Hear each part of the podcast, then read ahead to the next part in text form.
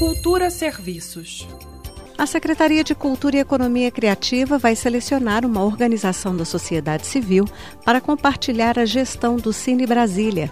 O chamamento público já está com inscrições abertas e o valor do contrato é de 2 milhões de reais para um período de 14 meses.